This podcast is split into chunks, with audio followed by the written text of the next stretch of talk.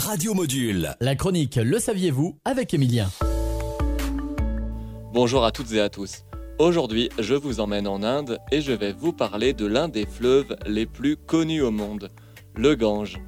D'une longueur comprise entre 2500 et 3000 km, ce fleuve apporte l'eau à 500 millions de personnes. Il est considéré comme sacré par les hindous. Selon leur religion, l'immersion du corps d'un croyant le lave de ses péchés et la dispersion de ses cendres dans le Gange peut lui apporter une meilleure vie future. Et cela peut même lui permettre d'atteindre le moksha, ce qui signifie la libération finale de l'âme individuelle. Pour les hindous, l'eau du Gange possède la vertu de purifier le corps des humains et de libérer l'âme des défunts il est vu comme l'ultime vérité et l'ultime réalité au sens spirituel. Malheureusement, ce fleuve est aussi l'un des plus pollués au monde. Son piteux état a tristement participé à sa notoriété à travers le monde. L'eau est 3000 fois plus polluée que les recommandations de l'Organisation mondiale de la santé.